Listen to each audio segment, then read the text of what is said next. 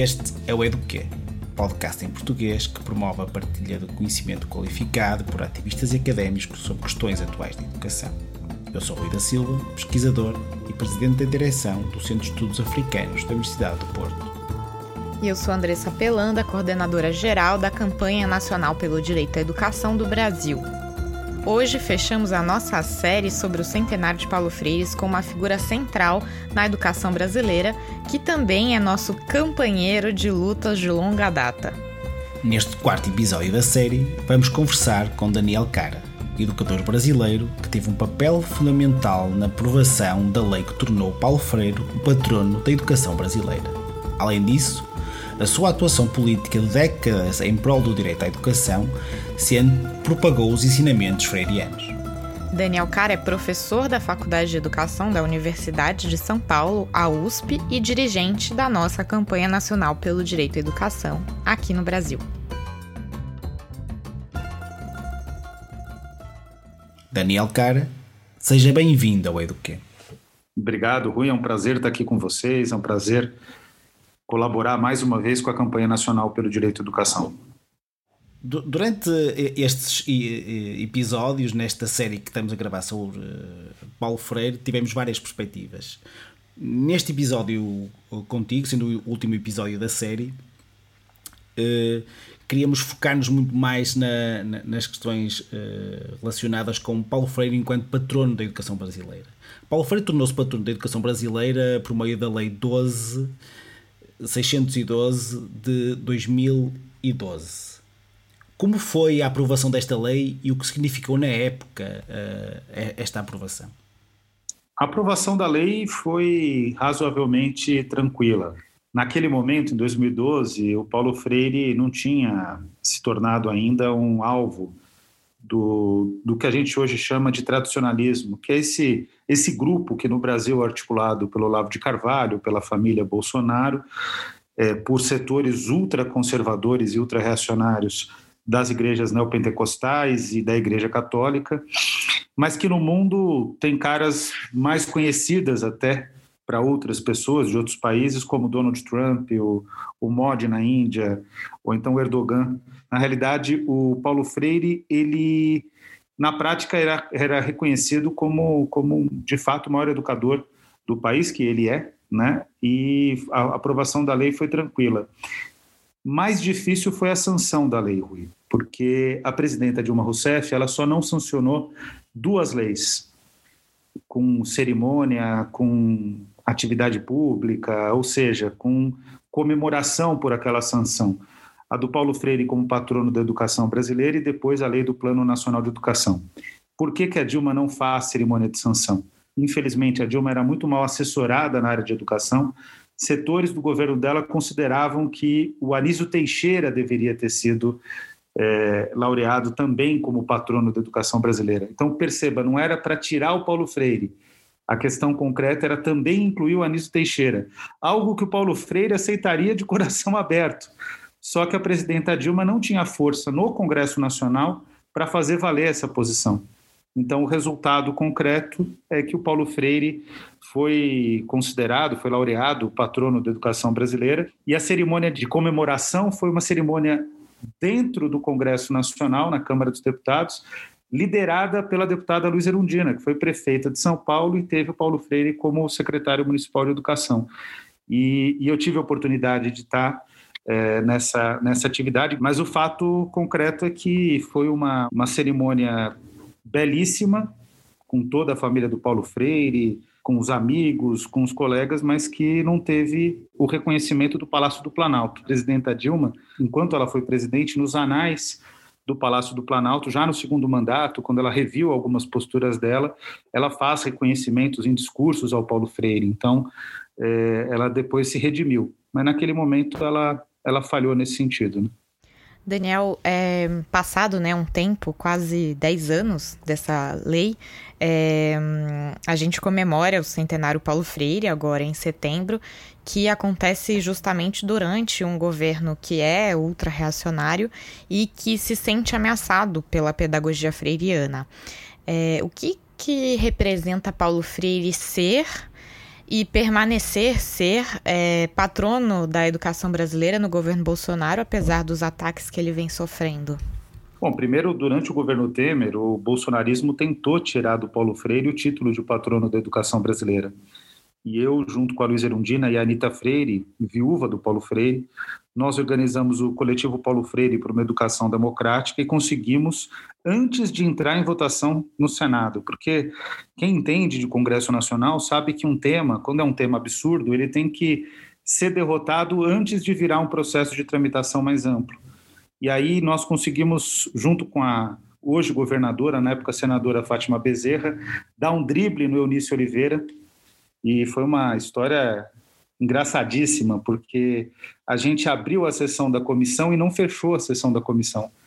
Então, no dia que nós abrimos a sessão da comissão, nós perderíamos, porque a, a iniciativa de tirar do Paulo Freire o título de patrono foi uma iniciativa dos bolsonaristas via sistema do Senado Federal. Conseguiram 20 mil assinaturas e aí entrou para tramitação na Comissão de Legislação Participativa. Nós abrimos a sessão da Comissão de Legislação Participativa, nós perderíamos naquele momento, e aí a gente deixou aberta, os senadores do governo, na época do governo Temer, não perceberam, os senadores bolsonaristas, porque já tinham senadores bolsonaristas ali, né? já tinha um número de senadores bolsonaristas, eles também não perceberam, e aí no dia seguinte, quando a gente já tinha conseguido compor maioria, a gente reabriu, nem reabriu a sessão, a gente deu continuidade à sessão e aí venceu por unanimidade, né? É, com a senadora Marta Suplicy, por uma questão de ego, tentando atrapalhar um pouco, né? Ali a, na hora, porque ela queria estender a discussão, se estendesse a discussão, a gente teria chance de perder. E aí resolveu Paulo Freire se manter em patrono. E o dado mais importante é que quando a gente faz a carta de mobilização do coletivo Paulo Freire, antes de acontecer esse episódio no Senado, mas é o que determina o resultado da matéria, a nossa vitória. É, a gente lança um manifesto que é assinado pelo Chons, que é assinado pelo Boaventura Souza Santos, é assinado pelo, pelo Carnói, até pessoas que pensam diferente de nós na área de educação, pelo Ranuschek, que pensa o oposto do Paulo Freire, mas o mundo todo se mobilizou, várias universidades do mundo todo, simplesmente pelo fato de que era inaceitável o Brasil negar o seu maior educador, que junto com o Dewey, John Dewey, ele divide o, o posto de dois dos dois maiores educadores do século XX. Na primeira metade do século XX é o Dewey, sem dúvida nenhuma. Na segunda metade do século XX é o Paulo Freire, e o Brasil deveria se orgulhar demais dele ser patrono. E o fato do Paulo Freire se manter como patrono, o bolsonarismo já tentou colocar o padre José Anchieta nessa, nessa posição. E o fato do Paulo Freire se manter como patrono nesse momento é extremamente estratégico porque é uma, uma, uma manutenção do pensamento pedagógico, da ciência pedagógica e, e, e, da ideia de que a pedagogia ela tem que ser feita para todos e que cada pessoa, cada um e cada uma tenham a possibilidade de aprender a dizer a sua palavra que é a síntese da pedagogia do oprimido. O objetivo da pedagogia do oprimido é que as pessoas possam e, e tenham o direito de poder falar a sua palavra a partir da sua leitura de mundo, a partir do seu pensamento que tem que ser formulado de maneira crítica. Então é, um, é uma conquista importante. Posso garantir para vocês, é, se o Bolsonaro tentar substituir o patronato ou tentar reaver o, o patronato, tirar do Paulo Freire o patronato, a gente ganha com praticamente unanimidade, fora os bolsonaristas mais radicais, mais sectários, né? usando aqui os termos do Paulo Freire, que para o Paulo Freire radical é bom, sectário é que é ruim. Né? É, certamente a gente venceria essa, essa batalha. Sim, e, e, falaste agora da, da pedagogia do oprimido e olhando para, o, para as outras obras de, de Paulo Freire tendo em conta que, que viajaste por muitos cantos do, do Brasil e até por outros sítios também do, do mundo, mas neste caso focando-nos focando no, no, no, Brasil, falaste inúmeras vezes com, com educadores e educadoras sobre Paulo Freire. Como é que vês o uso destes educadores eh, brasileiros no, que estão na universidade e no chão da escola, o uso da obra de, de Paulo Freire? Essa é a grande contradição, é muito baixo, muito pequeno, muito daria para dizer até que é marginal a utilização do Paulo Freire, especialmente nas escolas de educação básica. O Brasil é um país curioso, porque da mesma maneira que nega o Paulo Freire, nega também o Milton Santos na área de geografia, nega o Florestan Fernandes para o pensamento social como um todo, nega a Lélia Gonzalez. Olha só que absurdo, Rui. A Lélia Gonzalez, ela é considerada por todas as grandes lideranças feministas do, do movimento negro, em especial pela Angela Davis, ela é considerada uma papisa, uma referência para todas elas. E no Brasil ela não é lida. É, o Brasil nega o trabalho é, extremamente importante de crítica literária do Antônio Cândido. Então, com o Paulo Freire, na prática, o Paulo Freire é muito criticado, muitas vezes ele é muito defendido, mas por pessoas que nunca leram a obra do Paulo Freire. Defendem por intuição e por compor um determinado grupo de pessoas, criticam é, por, por ressentimento, sem nunca ter lido o livro. Eu lembro de um debate que eu tive na Câmara dos Deputados em defesa da educação democrática e contra o Escola Sem Partido, que é um projeto de lei que busca cercear a fala dos professores aqui no Brasil. E o Eduardo Bolsonaro, filho do Jair Bolsonaro, disse que não leu, nunca leria e odeia o Paulo Freire. Meses depois, em, em Salvador, na, na Câmara dos Vereadores, ele foi para um debate comigo e ele começou a criticar a obra do Paulo Freire. Eu falei: olha, você está criticando sem ler, você não entendeu o que está escrito. Ele estava tentando dizer que o Paulo Freire era confuso. E aí ele reconheceu que nunca tinha lido, ele nunca leu de fato. Então, o problema concreto é que uma pedagogia viva, é uma pedagogia que, que se pauta numa horizontalidade, numa relação não hierárquica entre estudante, educando e educador, professor, é, para colocar nos termos mais corretos, entre estudante e professora, porque é esmagadora a maioria né, na, na, área da educação, a presença feminina, o fato é que, na prática, os pressupostos metodológicos, a própria metodologia do Paulo Freire, não são implementadas nas escolas e muito menos nas universidades. Eu falo que é mais importante reiterar a questão da educação básica, porque o Paulo Freire ele tem uma preocupação mais central na educação de jovens e adultos e também uma preocupação estrutural em relação à educação básica, porque foi secretário, especialmente ensino fundamental, porque foi secretário municipal de educação de São Paulo. Mas o, o fato concreto é que ele não, ele, ele é muito criticado, ele é muito falado, ele é muito elogiado, mas pouco lido. E a gente tem esse desafio de aprender a ler a obra do Paulo Freire, né? É fazer o uso real da obra do Paulo Freire. E isso ainda está muito distante de acontecer no Brasil. Eu procuro né, na, na, na medida do possível, é, sempre chamar a atenção dos meus alunos dessa questão e tenho uma atitude freiriana né, nas minhas aulas na Universidade de São Paulo.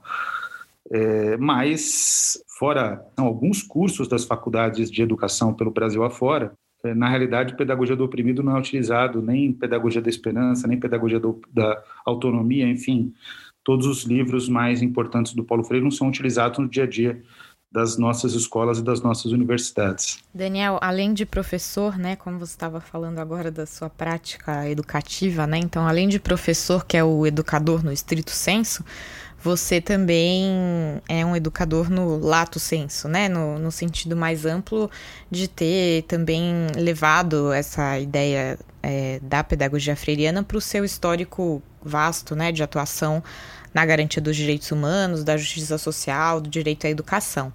É, e muito disso, né, nessa, nessa sua história de atuação política, se dá também pela defesa de um financiamento é, adequado e dentro da economia da educação, que também é a área de, de ensino na Universidade de São Paulo.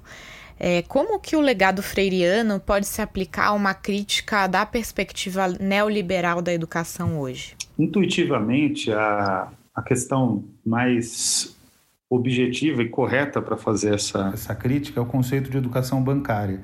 O Paulo Freire, como grandes autores de, outros, de outro momento da, da produção científica, ele é um, um autor de leitura muito fluida e muitas vezes você não consegue determinar o que é o que é uma ideia original do Paulo Freire ou algo que o Paulo Freire bebeu em outros autores, né? O conceito de educação bancária, claramente o Paulo Freire obtém a partir da leitura que ele faz do, dos, das obras do Rousseau em relação à educação. E, e, no Rousseau esse conceito é o conceito da tábula rasa.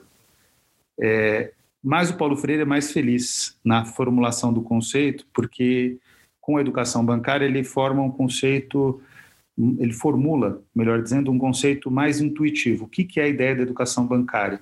É simplesmente você tratar o estudante não como um ser vivo, não como uma pessoa com história própria, não uma pessoa com uma, uma trajetória, com experiência e com saberes. Você destitui toda a individualidade e toda a história da pessoa e trata o estudante como uma conta bancária em que você deposita os conteúdos. E você deposita os conteúdos sem que o estudante se aproprie daquilo. Ele simplesmente é um receptáculo de conteúdo de matemática, ciências, é, língua portuguesa. A lógica da educação bancária, ela facilita um processo de quantificação. E a pergunta que fica em relação à política de educação, que é totalmente orientada hoje pelas avaliações de larga escala, pelas grandes provas, né? ou por, por indicadores decorrentes das, das provas, como o Índice de Educação Básica, de Desenvolvimento da Educação Básica do Brasil, o IDEB, a questão concreta é que a educação bancária ela facilita um processo de quantificação que resulta numa pergunta. A gente mensura a educação pela própria mensuração ou a gente mensura aquilo que de fato a gente valoriza, que é um aprendizado pleno, formação plena de homens e mulheres, aquilo que está estabelecido no artigo 205 da Constituição Federal, que a formação plena significa, na prática, três objetivos, né? uma, uma tripla missão, que é o pleno desenvolvimento da pessoa, seu preparo para o exercício da cidadania e sua qualificação para o trabalho. O que, eu estou querendo dizer com isso tudo? Que a educação bancária ela, ela, ela, facilita uma lógica de, na avaliação de larga escala, você tentar descobrir o quanto que o aluno supostamente aprendeu em matemática, língua portuguesa e ciências. Só que, na prática, ele aprendeu muito pouco. O que ele está, de fato, expressando na prova é o desempenho dele na prova, que é o que importa para o neoliberalismo. O neoliberalismo não quer o aprendizado pleno, porque o aprendizado pleno não tem como mensurar. Não tem como eu mensurar, por exemplo, é, até o momento em que a pessoa exerce a profissão, não tem como eu mensurar o quanto que um médico é responsável e é ético. Só que na pandemia isso fica revelado. Então, na pandemia, no caso brasileiro, você tem professores, professores inclusive de universidades, tem médicos formados por universidades públicas de qualidade que vão defender o tratamento precoce para a Covid-19 sabendo que não funciona. Então, a pessoa vai bem em matemática, vai bem em língua portuguesa, vai bem em ciências, consegue concluir medicina, que é um curso dificílimo, tanto para entrar como para concluir, e chega na hora de exercer a profissão, receita cloroquina. Nas quantificações da educação bancária e da, da perspectiva neoliberal da educação, esse médico é um herói. Ele é uma pessoa totalmente bem-sucedida. Como cidadão, como cidadão, esse médico não merece o diploma de medicina. Ao contrário, inclusive, ele coloca em risco a vida de outros cidadãos. Então, ele sequer é uma pessoa que tem o um mínimo, que é solidariedade, que é respeito ao outro, que é alteridade, que é empatia. Então, a educação bancária, ela é o oposto da educação freiriana, da educação livre, libertadora e emancipadora, que era o objetivo do Paulo Freire. O Paulo Freire fala em educação problematizadora e, e livre. Essa educação libertária, essa educação bancária jamais vai alcançar isso, e é essa educação que é promovida pelo neoliberalismo. E veja bem, é promovida pelo neoliberalismo porque ela é congruente com o neoliberalismo. A educação bancária é aquilo que o neoliberalismo valoriza que é um indivíduo que tem é, a, as condições de, de, competir no mundo do trabalho, competir é, dentro da, da, da, sociedade, mas que tem muito pouco preocupação solidária. Bourdieu, Foucault, nos seus trabalhos sobre neoliberalismo, ressaltavam essa questão. Aliás, é uma convergência dos dois. O neoliberalismo traz uma racionalidade competitiva. Na educação bancária, as pessoas competem para ver quanto de conteúdo foi depositado nelas próprias, né? Não aquilo que de fato elas conseguem depreender de um raciocínio crítico capaz de transformar a sociedade e de fazer com que sejam cidadãos plenos. Um médico que receita cloroquina não é um cidadão pleno. Exato. E continuando na pedagogia do, do oprimido, recentemente eh, disseste que uma, um dos maiores ensinamentos da pedagogia do oprimido é possibilitar ao estudante aprender a dizer a sua palavra. Se esta é a maior lição de, deste livro de, de, de, Paulo Freire, qual é para ti, como educador, a maior lição de Paulo Freire para a profissão e para a, a tua vida? Olha, eu vou, eu vou por um caminho que não é um caminho tradicional, porque é, entre os, os freirianos existem coincidências e até repetições de experiências que normalmente são muito reiteradas. Mas eu vejo que o maior exemplo do Paulo Freire é, foi, foi demonstrado quando ele foi secretário municipal de Educação de São Paulo, porque ele fez uma gestão coerente com a vida dele. E existe um valor que eu considero fundamental, que é o valor da, da coerência na questão pública. É, o Paulo Freire ele, ele não teve uma teoria diferente da prática dele. Ele foi uma pessoa una, indivisível. Isso não significa que ele não reviu posições.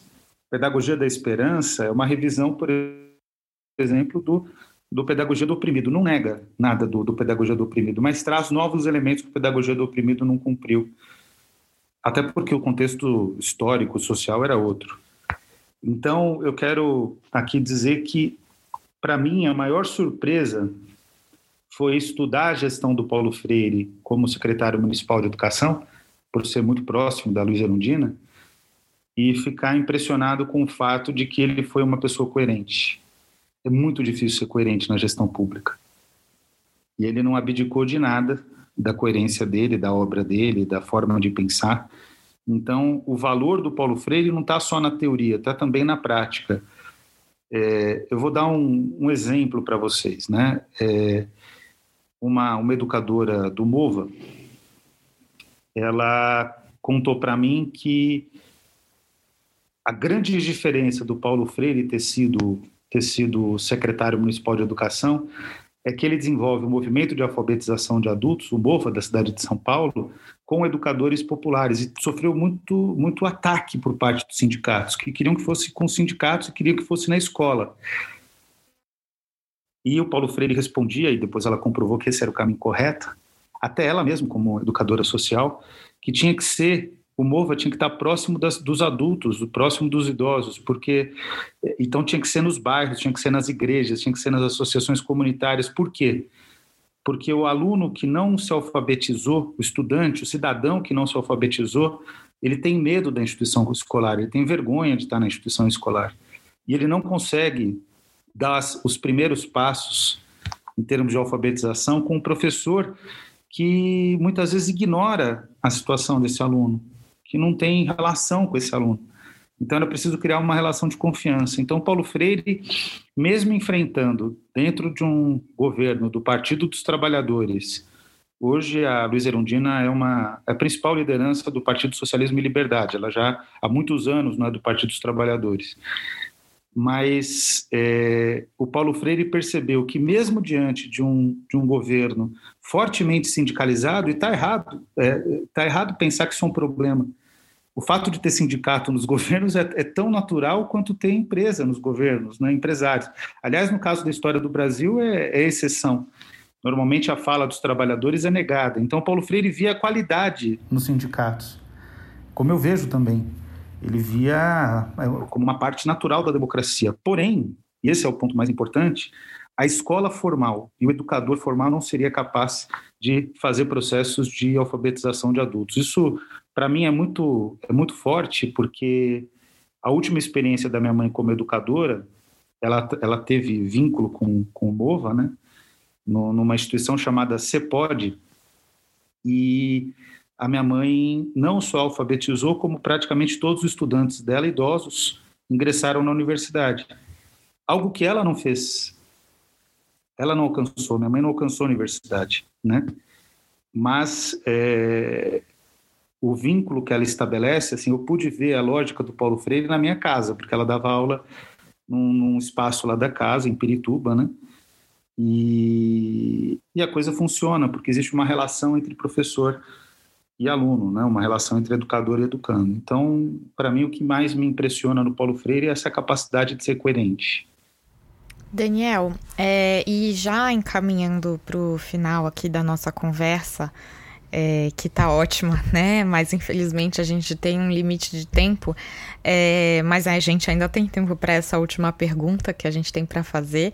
E se o Rui também tiver outra, ele pode estar tá aqui convidado a fazer também para a gente continuar o diálogo. É, a gente gostaria de saber que tipo de recomendação você daria para educadoras, para educadores que estão escutando a gente e pretendem colocar em prática esses ensinamentos freirianos é, que a gente destacou aqui nos nossos podcasts do Centenário Paulo Freire, que você destacou aqui na no nossa conversa, que você leva para sua vida, e também para aqueles ativistas, claro, da educação, os militantes que estão aí no dia a dia é, transformando a realidade da nossa educação por meio também das políticas educacionais. O Paulo Freire ele dava cinco ensinamentos que servem para o professor, serve para o educador serve para educadora, serve para o militante, serve para ativista, serve para todo mundo. Em primeiro lugar, ele diz que ah, o ato de educar é um ato que tem que ter amor.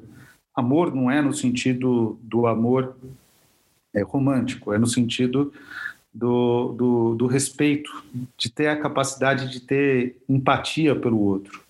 O segundo, a segunda atitude é humildade. A humildade no sentido de que ninguém sabe mais do que o outro. As pessoas têm saberes diferentes. A terceira atitude fundamental é ter fé. Fé não na, no, no aspecto religioso, mas é fé na, no sentido da esperança em relação ao processo de aprendizado. E o processo de aprendizado tem que ser de via dupla. O quarto elemento eu vou utilizar aqui em outras palavras, mas é ter a coragem de ser radical. Paulo Freire diferencia radicalidade de, de sectarismo. O radical para o Paulo Freire é aquele que, a partir da sua leitura de mundo, a partir da sua palavra, tem a coragem de debater com o outro. O sectário é aquele que não debate. O sectário é aquele que já tem uma visão pronta de mundo, que considera aquela visão superior. E por último, e esse é o elemento mais difícil, na minha opinião, em relação à, à política educacional em geral, o pensamento crítico. Pensamento crítico não é opinionismo, não é você ficar é, limitado à sua opinião. O pensamento crítico tampouco significa só fazer crítica. Pensamento crítico significa ter a compreensão de que existem diferentes visões, existem diferentes possibilidades mas principalmente existem injustiças no mundo e que essas injustiças têm que ser reparadas. Então, esses cinco elementos eu considero que são os elementos essenciais do, da visão do Paulo Freire, do, do que o Paulo Freire traz como, como referência. Então, amor, humildade, fé, radicalidade, né, tratada como, como oposto ao sectarismo, e pensamento crítico. Se a gente conseguir alcançar tudo isso, o Paulo Freire alcançou, para a gente é muito difícil, né? Mas se a gente conseguir alcançar tudo isso, certamente a gente constrói um outro mundo, um mundo que seja próspero, justo e sustentável. Então esse é o caminho que a gente tem que trilhar. E depois deste, destas dicas de como trilharmos um, um caminho, não é? Destes cinco princípios, queremos agradecer a, a, tua presença e esperamos contar num, num futuro próximo novamente com a tua participação. Daniel Cara, muito obrigado por teres vindo ao Duque. Obrigado, Rui. É um prazer estar aqui com você, é um prazer estar com a Andressa e mandar um abraço para todos os ouvintes que acompanham o Eduque. E podemos dizer que fechamos com chave de ouro essa série sobre Paulo Freire. A gente falou do Paulo Freire, o educador, o andarilho, o embaixador, o patrono. E agora, né, fechando justamente com esse do patrono é, com o Daniel. Então a gente conseguiu olhar sobre várias óticas quem foi Paulo Freire e por que, que ele é tão relevante para a nossa educação brasileira, para a educação do mundo. E a gente espera que tenha colaborado com mais conhecimento em relação a Paulo Freire para todo mundo que está aqui, mas considerando a tese do próprio Paulo Freire de que somos seres inacabados, porque é, cada qual é, precisa também preencher as lacunas e levar adiante essas discussões, a gente nunca consegue esgotar. Então, fica aí o convite para você continuar o aprofundamento em leituras, em vídeos, em é, conhecimento sobre Paulo Freire e levar ele para sua prática. Era isso que a gente tinha para falar sobre hoje. Muito obrigada.